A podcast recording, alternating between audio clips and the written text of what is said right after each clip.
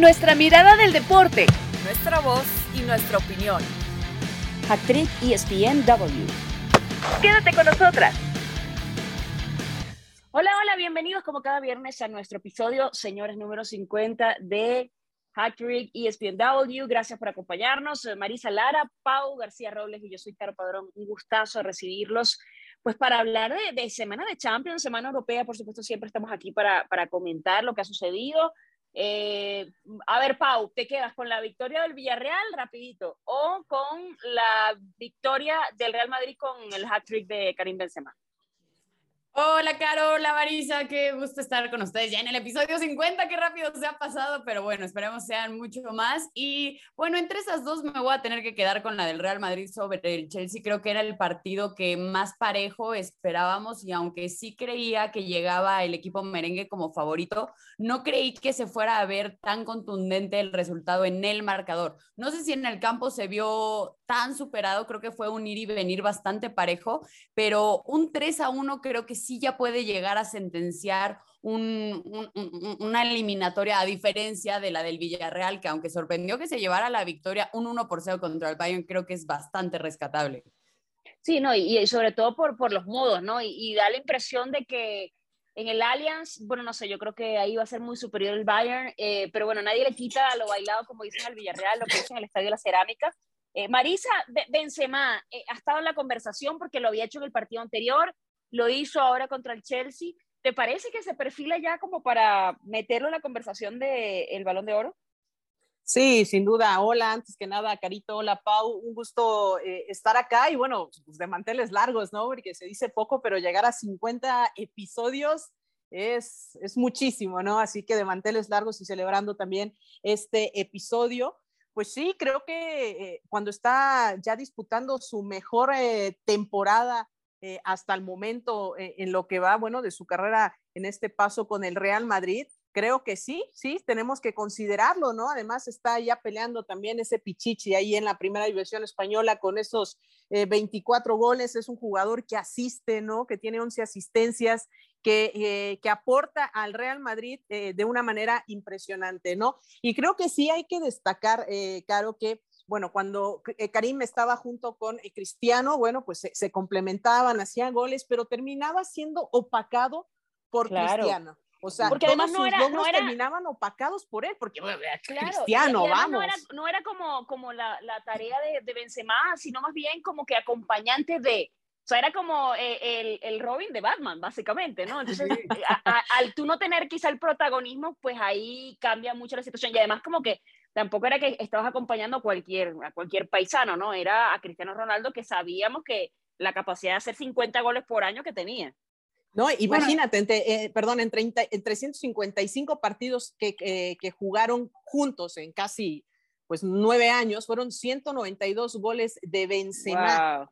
O sea, y por eso digo que se ve opacado, 192 goles con un promedio de 0.57. Ahora en estos cuatro años que van y contando desde que se fue Cristiano en el 2018, han pasado ya 177 partidos sin Cristiano y Benzema ya lleva 177 goles para, eh, para un promedio, perdón, 124 goles para un promedio de 0.70 por partido, es decir, subió su promedio de 0.57 a 0.70. o sea, y, además ha, anotado más, eh, ha anotado 10 de los últimos 11 goles en el Madrid. Por decías, considerarlo para, para ser, pues sí, ya hay que considerarlo ya para ser balón de oro. Creo que está levantando la mano y las dos con todo y clarísimo. No, bueno, y incluso el mismo Río Ferdinand ya dijo que es el mejor nueve del mundo, o sea, después de lo del hat trick ante el Chelsea. Y también ahorita lo que comentaban un poco creo que no también, sí como llegó y en la cancha eh, pudo, no sé si reemplazar o poner los botines a la altura de lo que estaba haciendo Cristiano Ronaldo, pero incluso mentalmente, porque nunca creímos que pudiera llegar como una figura que realmente pudiera sostener después de haber tenido a ese gran Cristiano Ronaldo. Claro. bueno, Pau, Pau, es que sin ir muy lejos, eh, ¿te acuerdas que en su momento, cuando llegó Lopetegui, se dijo que Lopetegui había hablado, eh, eso fue durante una cobertura, me acuerdo que estábamos haciendo un clásico en Miami y de, de, de, la International Champions Cup, y yo me acuerdo que se había dicho que Lopetegui había hablado con Garrett Bale porque se suponía que Gareth ¿Qué Bale iba a ser el sustituto. Entonces, y- y- Claro. imagínate tú eh, lo, lo fuerte lo que menciona, o sea, como que, que no contábamos con él porque el Madrid tampoco contaba con que fuera Benzema y pum, sale la Entonces- sorpresa.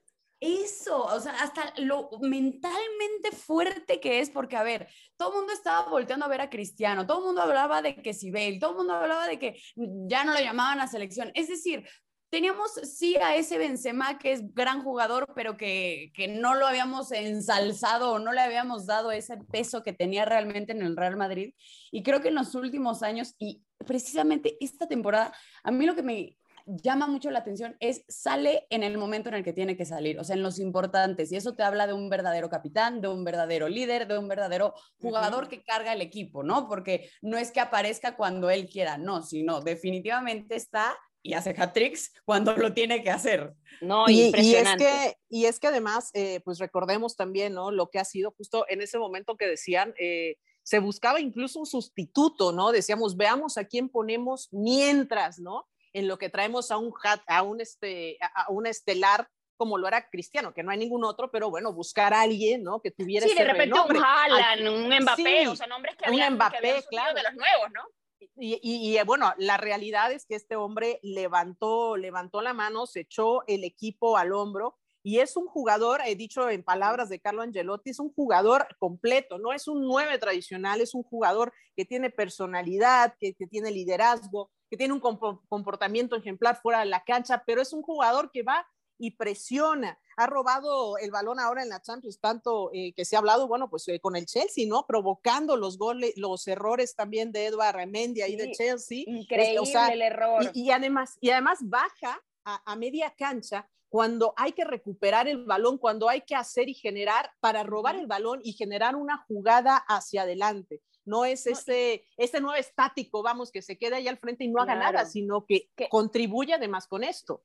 Qué importante lo que mencionas, Marisa, ¿no? La movilidad, porque, a ver, tiene 34 años, o sea, ya no está, bueno, iba a decir, ya no está en el prime de su carrera, pero señores, está en el prime de su carrera en este momento. Carito, Eh, como los vinos, como los Pero vinos. así es, impresionante lo que está haciendo por, por todo lo que, lo que hemos mencionado, ¿no? Son como muchos elementos que se conjugan para que esto esté sucediendo. Yo creo que en un momento en que el Madrid lo necesitaba, eh, muchos hablábamos de la eliminatoria anterior, que bueno, sí, el Chelsea había eh, mandado a casa al Real Madrid, pero tampoco me parece que eran las mismas circunstancias. Me parece que, porque el, el Chelsea es muy físico, ciertamente, pero me parece que era más intenso en la temporada anterior. Y el Madrid, eh, a veces uno habla del ADN, habla de lo que significa el escudo, habla de los kilos, de, de opacar con la camiseta, pero realmente el Madrid en ese partido en Stamford Bridge lo acompañó con el mejor fútbol que le hemos visto en la temporada. Eh, con un Valverde que también eh, hace jugadas por las bandas, que elabora, que, que va hacia el ataque, que le vimos servirle una a Vinicius en, parte del partido. Eh, les quería mencionar también ese factor Vinicius, porque evidentemente para un jugador 9 es importante también quién te esté acompañando. Y mucho se dice, bueno, de Vinicius, que había tenido muchas luces y sombras durante su carrera, pero tampoco había tenido minutos realmente. Y cuando le dieron los minutos y la confianza, vimos a un jugador distinto, mucho más consolidado, que por supuesto además es muy joven y que se va a ir consolidando mucho, mucho más con el tiempo. Tiene apenas 21 años. Eh, se habla de que podría llegar, ahora sí es cierto, Karim, eh, Karim Benzema iba a decir, eh, Kylian Mbappé. Eh, ¿Qué les parecería? A ver, Pau, además yo sé que tú eres madridista, ¿qué, qué te parecería esa, ese tridente de Kylian Mbappé, Vinicius con Karim Benzema? Bueno, a mí se me haría el tridente soñado, el que todo aficionado del Real Madrid quiere. Incluso creo que hasta ellos lo quieren. Eh, Veíamos el otro día cómo Benzema decía de, a mí me encanta jugar con Mbappé, creo que si estuviéramos en el mismo equipo, porque lo disfrutamos mucho en selección, pero si estuviéramos en el mismo equipo, haríamos el doble o hasta el triple de goles. Eso te quiere decir Wow. que ya han tenido, o sea, leyendo entre líneas, y no porque lo dijo bastante directo, pero es, ya hemos platicado de que se puede dar, ¿estamos? Sí, de las opciones, Eh, claro. Exacto, eso es como lo, lo, lo ideal, lo que todo el mundo quiere, lo que, a ver, pero también, ojo, porque ¿cuántas veces hablamos de que el mejor tridente del mundo, Messi, Neymar, Mbappé? Llevan 11 goles en la Champions, Karim Benzema solo lleva esos mismos 11 goles. Es decir, no te estoy diciendo que por reunir a los mejores jugadores quiere decir que vaya a funcionar. Que yo creo que un tridente Vinicius, Mbappé y Benzema funcionaría, sí, porque aparte creo que Ancelotti tiene la capacidad como técnico de saberlo llevar. Este cambio que hizo, eh, que en lugar de Asensio metió a Valverde, es decir, tiene como ese... Mm, como esa visión como técnico. Sí. y, esa, y esa autoridad, porque había mucha presión, sobre todo desde el, desde el vestidor, de, oye, nos gusta las piernas que le pone Valverde, eh, eh, no está fácil sentar a alguien de tu medio del campo para, para, para poner a uno mucho más joven, pero creo que también el equipo ha entendido los roles y los momentos, que creo que eso es importante. Y, mencionaste el, tema del tridente del PSG, y, y creo que Marisa, también hay, hay, que hablar de ese momento, porque quizá Messi no está en su mejor momento, no se ha adaptado. bueno, los, momentos y, las adaptaciones toman tiempo a veces. Eh, sabemos que quizá tampoco se siente tan cómodo en, en, París con el nuevo equipo. Neymar como que a veces sí, de, de repente le vemos una, una, porque para mí es un crack, evidentemente, y de pronto la rompe, pero de pronto se te lesiona y pasa dos meses fuera otra vez. Entonces, prácticamente el que siempre termina respondiendo y, y con el que es la garantía es que es Kylian Mbappé. Entonces, también hay que como que evaluar los momentos de quienes te acompañan. Sí, sin duda, ¿no? Sin duda, digo, más de una vez, eh, pues Messi también ha demostrado que puede jugar acompañado, pero eh, también es un jugador, eh, o sea, quiero decir, que puede jugar con, con, con alguien, pero también ha demostrado a lo largo de su carrera por esta estabilidad que ha tenido, ¿no? De permanecer en un mismo equipo como lo fue el Barcelona, ¿no? De, tener compañeros que le, que le acomodaran, que le vinieran bien, porque la parte, pues también de sentirse cómodo a gusto es importante para Messi, o sea, eh, eso no lo digo yo, eso está más que probado, él necesita sentirse a gusto y cómodo para poder jugar y la realidad es que no hay cuando le quitaron a Luis Suárez también como cayó. Sí, no, bueno, lo, lo, de Luis Suárez, que fue de, lo último, ¿no? Entonces, bueno, a pesar de que, eh, eh, eh, de que conoce a Neymar, de que son amigos y todo, pues no ha logrado ahí establecer esta alianza tampoco con Kylian Mbappé. Y, y sí, o sea, cuando tienes tres cracks de esa magnitud y que no puedas hacerlo jugar, algo está fallando evidentemente, ya sea al interior de cada uno de, de los jugadores o, bueno, tu técnico no está haciendo no está haciendo lo adecuado, ¿no? Y, bueno, la realidad es que, bueno, Kylian Mbappé es un jugador asasazo, ¿no? Y, que se entiende y se conoce bien, sí, por otro lado, con, eh, ya lo mencionaban, con Benzema, ¿no? De la, de la selección eh, francesa. Eh, eh, Carito, déjame comentarte que pues bueno, en aquel partido contra Kazajistán que terminaron 8-0, pues bueno, hubo ahí una asistencia a Benzema para Kylian y de Kylian para, para Benzema y bueno, pues entre los dos hicieron ahí, bueno, seis goles, ¿no? Para de estos ocho que se estuvieron metiendo. Como quien dice, dame seis tacos, ¿no? Llegas ahí cualquier cosa, ¿no? O sea, qué bárbaro. Sí, cualquier cosa, no. Y es que además, o sea, justo tiene sustento de, lo, que, de lo que ya me regresé con Benzema, pero eh, de lo que decía Benzema, ¿no? De que incrementarían el número, el número de goles, ¿no? Si ya con Vinicius lo hace con esta asociación de, de porque además llevan 11 asistencias los dos, ¿no? Tanto Karim como, como Vinicius, está impresionante. Y uno al otro. Han hecho, eh, bueno, me falta aquí actualizar con unos goles, pero llevaban 42 goles hace, hace apenas, ¿no? Eh, eh, entre ellos mismos, ¿no? Que llevan su firma. Sí, de, hecho, se, se, combinan, se combinan para 72 entre asistentes. Bueno, se combinaban, ya, ya, ya son más. Porque sí, la última vez que revisé, eran, era previo al clásico y llevaban 72 entre los dos entre asistencias y, goles. Entonces, yo creo que también es importante eso, como lo que tú sacas de, de tu compañero, que eso es importante. Lo que mencionas, imagínate lo que puede sacar Mbappé o Benzema, porque igual Mbappé es muy joven y, tienes un mentor como Benzema y lo aprovechas también. No, y Vinicius, eh, bueno, lo dijo el mismo eh, Karim, ¿no? Que es el mismo Vinicius, pero eh, ahora es un Vinicius que piensa inteligentemente antes de desbordar, ya sabes si va a centrar, si va a disparar, qué va a hacer, ya que yo le enseñé a jugar fútbol. claro, pero bueno, es real, o sea, maduras teniendo a un gran jugador a tu lado que está dispuesto a poder dar. Nada más quería comentar. Eh, pero Marisa, Marisa, en ese factor yo creo que entran muchas cosas, o sea, por lo menos tener primero la visión futbolística, que no hay, hay jugadores que no levantan la cabeza, hay jugadores que van con el balón concentrados y que no son capaces de visualizar los espacios y de visualizar a los compañeros y todo aquello, ¿no? Y me parece que Vinicius tiene ese don de, de, ver los espacios y de ver distinto el fútbol. Bueno, y, cuando, y cuando tú tienes el talento y, y, lo que tú dices, estás abierto a recibir y a, y a mejorar, te pierdes en, en, eh, en, el espacio, porque realmente ahí es que creces. Es que hay muchos jugadores, en el fútbol, además. No, además, es que es además, parte muy común de, de los volantes, ¿no? Eh, que, que, pueden llegar con esta gran velocidad, pero al final, al momento de tomar la decisión, suelen fallar, ¿no? Es, es como bien común en esa uh -huh. posición y eh, pues me parece bien que, que, haya aprendido, que lo haya, que lo haya hecho, ¿no? Y, y futureando, ¿no? Eh, eh, porque bueno, justo eh, Benzema juega diferente en la selección de, de Francia, ¿no? Juega más eh, como por izquierda, ¿no? Y está Griezmann ahí adelante. en esa posición, pero, pero sí, digo, pensando en los planteamientos tácticos, ver a un Vinicius por izquierda al medio a Benzema y, y, por derecha a Mbappé, bueno, sería, sería impresionante, wow, claro. Ahora sería soñado. Se, falta que se lo dejen, que el PSG quiera darlo y que, que se lo quieran arrebatar, bueno, que también ya han dicho va... más de una vez que no. Sí, pues pero no. ahora, ahora puede salir y además yo creo que también parte de, de, muchas cosas. O sea, yo, como mencionamos a Messi, y lo voy a decir esto ya como para cerrar esta parte del, del programa, eh, Messi se tuvo que ir forzado prácticamente, porque cuando se pensó que iba a renovar, tuvo que salir a dar un anuncio de no sé qué pasó, yo me iba a quedar, yo me bajé el sueldo. y, Resulta y que bueno, ya no. bueno, este, como, dice, como, como dicen aquí en México, siempre no, ¿no? Entonces, bueno, gracias. Este, se, se les recordará no. con cariño, se, se, les extrañará, se les llorará un tiempo, no sé.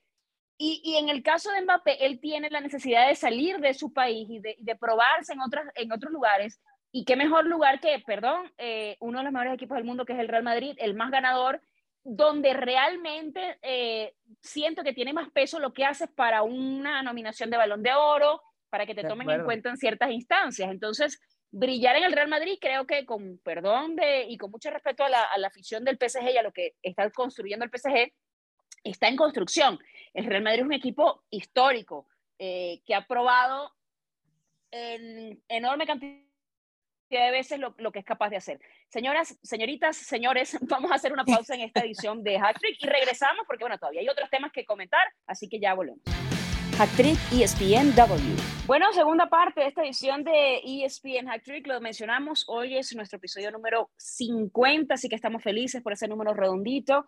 Y tenemos que hablar también del Manchester City, lo vimos, por cierto, esta semana enfrentando al Atlético, eh, no fue un partido tan holgado para el conjunto del City. Bueno, se le metió el autobús en el fondo del Cholo Simeone. Pero bueno, cada quien eh, se vale de lo, que, de lo que tiene, de su táctica, Marisa. Y, y, yo creo que está abierto porque, mira, hay una frase maravillosa de, de Alex Pareja, se lo digo porque no es mía la frase, él dice, si hay un accidente nuclear en algún momento de la humanidad, sobreviven las cucarachas y el Atlético de Madrid, dice él. y, me sigue, y me sigue dando mucha risa ¿eh? cada vez que sí, lo Sí, pero, pero, es que, es que, es que la, la, la, mira, nunca se me olvida porque además Alex Pareja, quienes no lo sigan, háganlo porque además tiene un podcast maravilloso y tiene unas frases increíbles siempre que, que te dan mucho que pensar y que son además como súper graciosas y son muy realistas, ¿no? Y, y, creo que es eso lo, lo, que vimos ante un City que, por cierto, va a enfrentar este domingo al conjunto de Liverpool, lo va a recibir en el Etihad, y que se distancian en este momento apenas de un punto, tiene 73, el City, que es el líder en este momento de la Premier, ahí está el Liverpool eh, un punto por debajo. Marisa, eh, ¿qué te ha parecido? La, primero, ¿qué te parece este partido? O sea, ¿qué, qué, qué esperas? Porque realmente son dos de los equipos más ofensivos eh, en este momento. El Liverpool no había estado tan fino quizá en los últimos uh -huh. partidos, porque antes de la Champions llegaba en, liga con creo que un ganado de los últimos cinco, pero bueno, eh, no juega tan rock and roll, pero es un equipo que juega fuerte, ¿no? Un City que, que, en este momento es uno de los favoritos, sigue siendo uno de los favoritos de la Champions. Sí, sin duda, ¿no? Eh, sin duda, eh, pues este, este partido que van a, a tener, eh, pues que es el fin de semana ya, el domingo que van a tener ahí justo en la Premier League, pues es importantísimo porque de ahí se va a definir pues obviamente siendo los dos equipos que están adelante, que son los punteros, ya lo decía, 73 y 72, quien logre quedarse con los, las tres unidades, bueno, se va a empezar a despegar a falta de ocho jornadas de que termine la, la Premier League. Es súper importante. Además, es un duelo que, que, la realidad es que los últimos cuatro o cinco años el título ha estado peleado entre estos dos equipos, encabezados además por dos extraordinarios, extraordinarios eh, técnicos como lo son Jürgen eh, Klopp, que a decir de, de paso, ¿no? Decía él que eh, el, City, el City contra el Liverpool es como un Federer contra Nadal, ¿no? Se habla Totalmente. De y reñido que va a ser el partido, ¿no? Porque son dos técnicos que se, que, que se conocen y además el mismo eh, Pep Guardiola ha dicho que es el rival de mayor calidad que ha tenido enfrente, ¿no? Y que, que le ha hecho exigirse a él mismo como entrenador, ya sabes, se avientan los cebollazos y Klopp diciendo que, bueno, pues que Pepe es el mejor entrenador del mundo y, bueno, el otro agradeciendo, eh, pero teniendo este respeto mutuo y profesional que hay entre ellos. La realidad es que son dos grandes, extraordinarios eh, equipos que están bien dirigidos, que juegan muy bien. El Liverpool que tiene una gran calidad en el medio campo, que logran estirar sus líneas, estirar el juego ahí con Allison, con Matip, con Thiago, eh, que cuando llegan a tener un balón parado, se convierte en una jugada, una jugada ya de peligro en los corners. O sea, es un, equipo muy completo también lo que tiene Jürgen, Klopp. Y bueno, por supuesto que el City y la ilusión de Pep de levantar, obviamente, no solo el título de la Premier League, sino también hacerlo en la Champions, por supuesto. La obsesión, se la están claro. saboreándose, se la están saboreando después de haber estado tan cerca, no lograrlo, este equipo, porque es el, que más ha gastado además en Europa en los últimos años, no estamos hablando de hoy, sino eh, por lo menos eh, de los últimos 10 años, eh, obviamente este equipo tiene que estar para eso. Del lado del Liverpool hay que decirlo, que, que ya empiezan, porque obviamente una de las preguntas de la conferencia de prensa es si pueden lograr el póker. Ya tienen la, la Carabao Cup en mano, obviamente vimos lo que hicieron ante el Benfica, entonces opciones de Champions hay, opciones de Copa, Copa de la Liga y de ganar la Liga, evidentemente. Eh, entonces creo que pasa mucho por eso, aunque eh, Pau Club ha dicho, a ver, no vamos a estar con el tema del póker, obviamente tenemos opciones porque nosotros ganamos la Carabao Cup, y esto eh, más o menos leyendo textual lo que, lo que ha dicho, pero dice, no es para nosotros algo que podamos planificar porque el calendario es muy difícil. No sé si bajándole presión o, no sé si es algo que se hablará interiormente. Me parece que también es innecesario ponerse un objetivo tan alto, pero me parece que van partido a partido y el fin de semana pasa por esa aspiración de decir, bueno, le ganamos al City, nos despegamos eh, y de alguna manera por lo menos nos ponemos adelante porque puede pasar cualquier cosa de que hay que termine la competición. A ver, pero es que e, es cierto, su, su calendario está, está muy complicado. Eh, hablando específicamente primero del City, a ver, este fin de semana, el domingo, bueno, eh, de, de, la liga, ¿no? Después el miércoles otra vez contra el Atlético y el sábado otra vez contra el Liverpool en la FA Cup. Es decir, si su póker o su tercia o su etc., etc., podría definirse en una semana. Eso es lo que yo creo que sí está bien complicado y es lo que muchas veces hemos hablado, que es para los aficionados lo increíble de una liga como es la Premier League. Ah, para los jugadores y los técnicos no sé qué tan increíble sea, pero bueno, al final eh, sí tienen con qué hacerlo, pero también creo que se ha notado, estábamos hablando de un City que le llevaba 9, 10 puntos al segundo lugar y ahora solo le lleva uno. Entonces, este desgaste también se ve, se ve afectado, también se ve afectado, no sé si es la forma de juego, que no tiene un 9 nominal,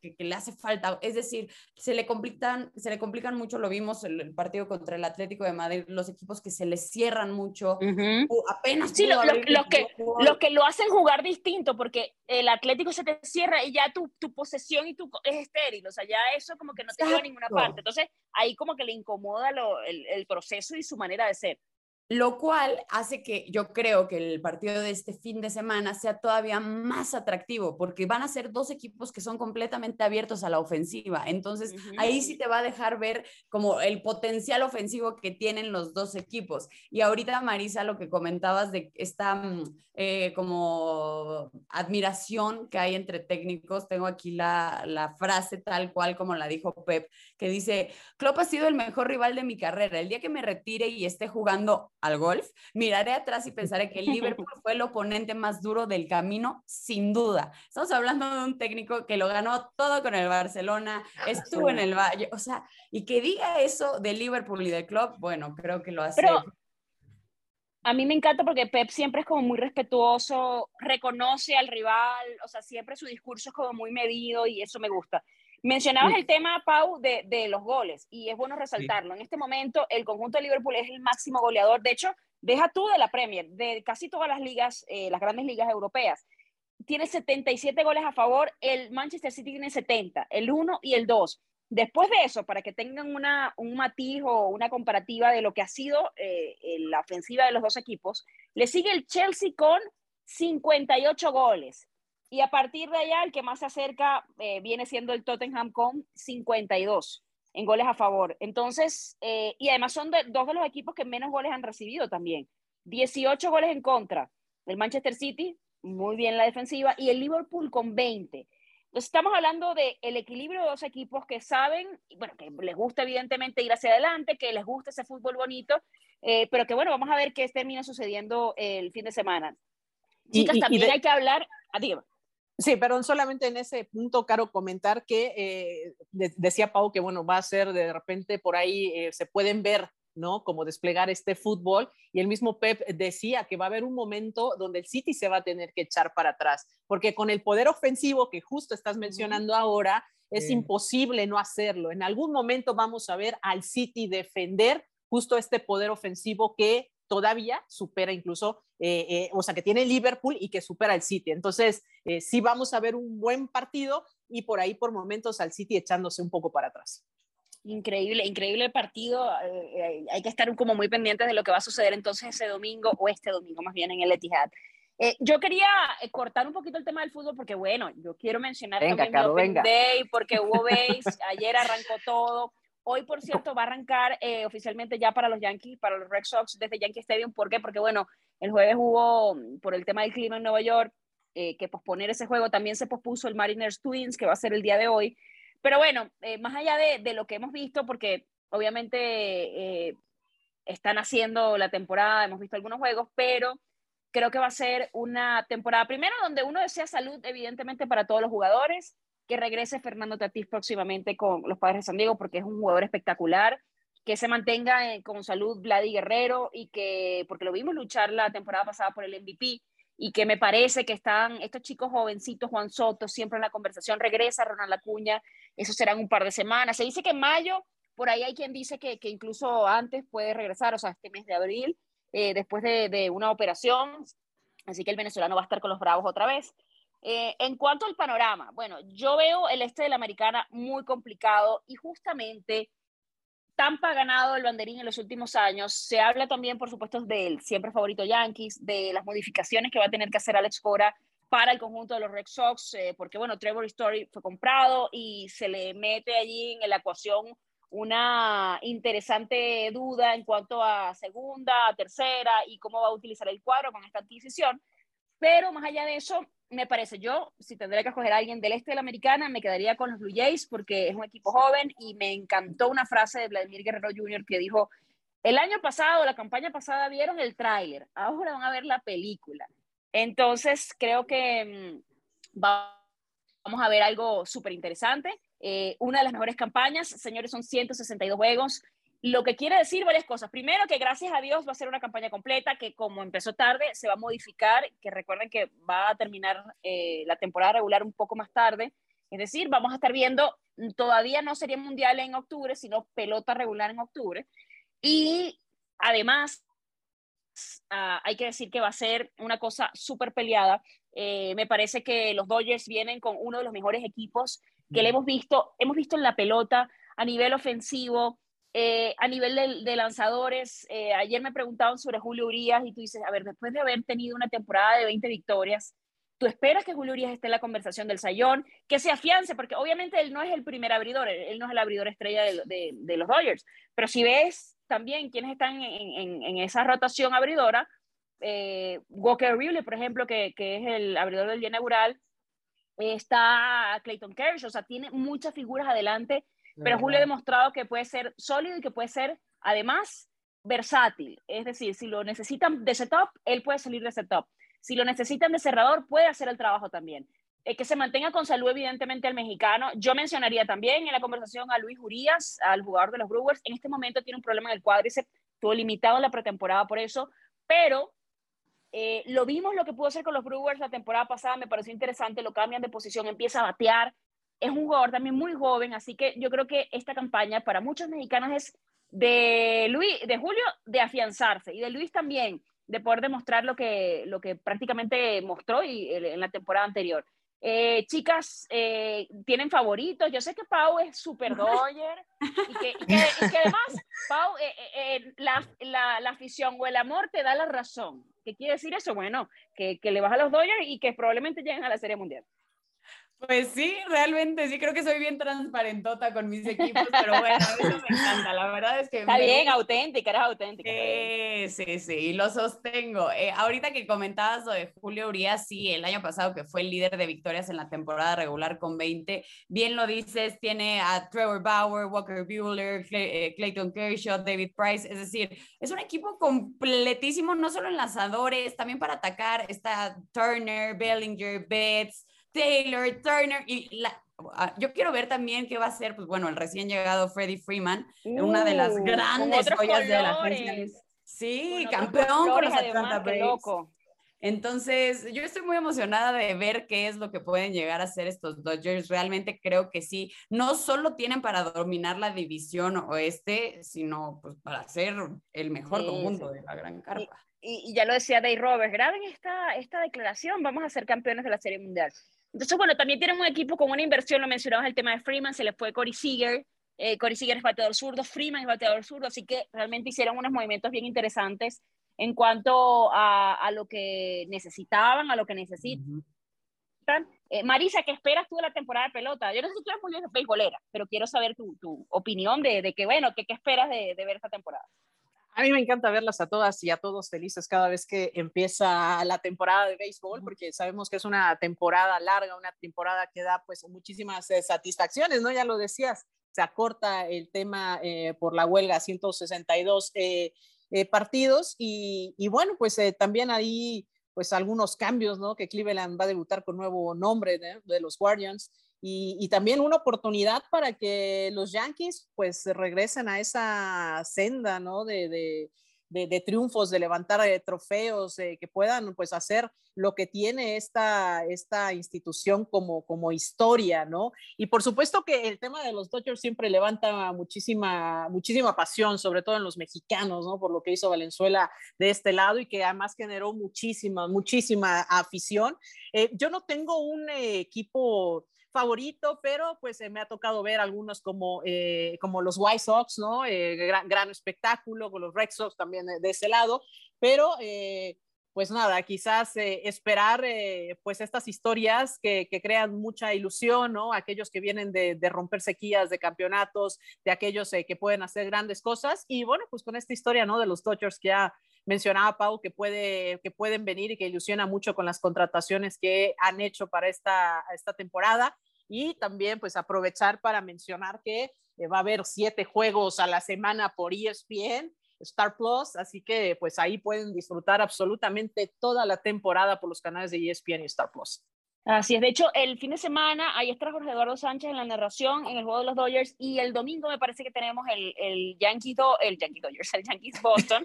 Así que no se lo vayan a aprender porque empezar la, empezar la temporada con un clásico, eso es otra cosa.